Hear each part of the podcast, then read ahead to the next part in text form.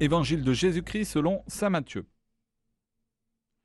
En ce temps-là, Jésus s'adressa aux foules et à ses disciples et il déclara Les scribes et les pharisiens enseignent la chair de Moïse.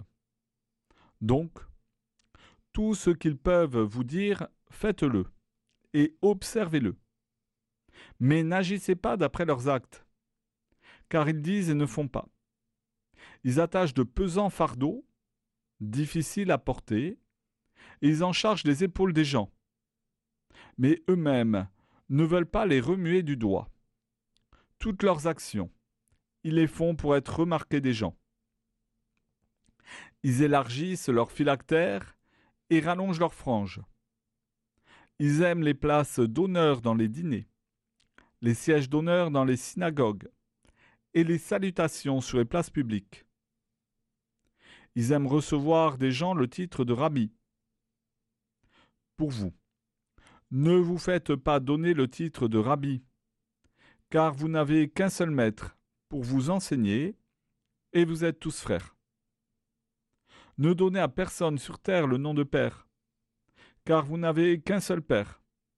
Ne vous faites pas non plus donner le titre de maître, car vous n'avez qu'un seul maître, le Christ. Le plus grand parmi vous sera votre serviteur. Qui s'élèvera sera baissé, qui s'abaissera sera élevé.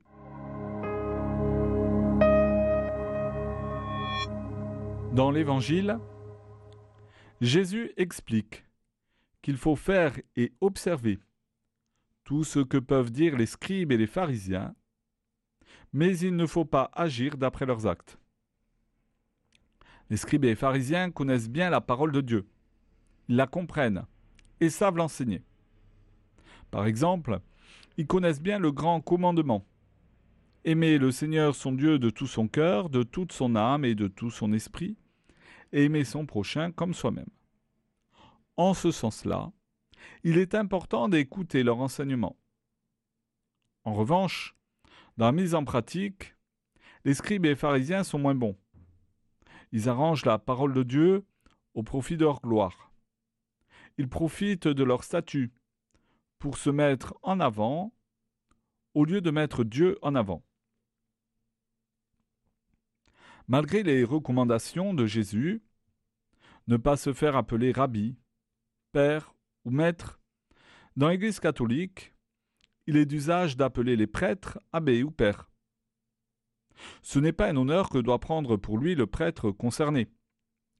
Cela doit surtout lui rappeler sa mission, de représenter le Christ, pasteur, dans son être. Il a reçu cette mission non pas parce qu'il a fait de belles études en théologie, mais parce qu'il a reçu une grâce qui le dépasse lors de l'ordination.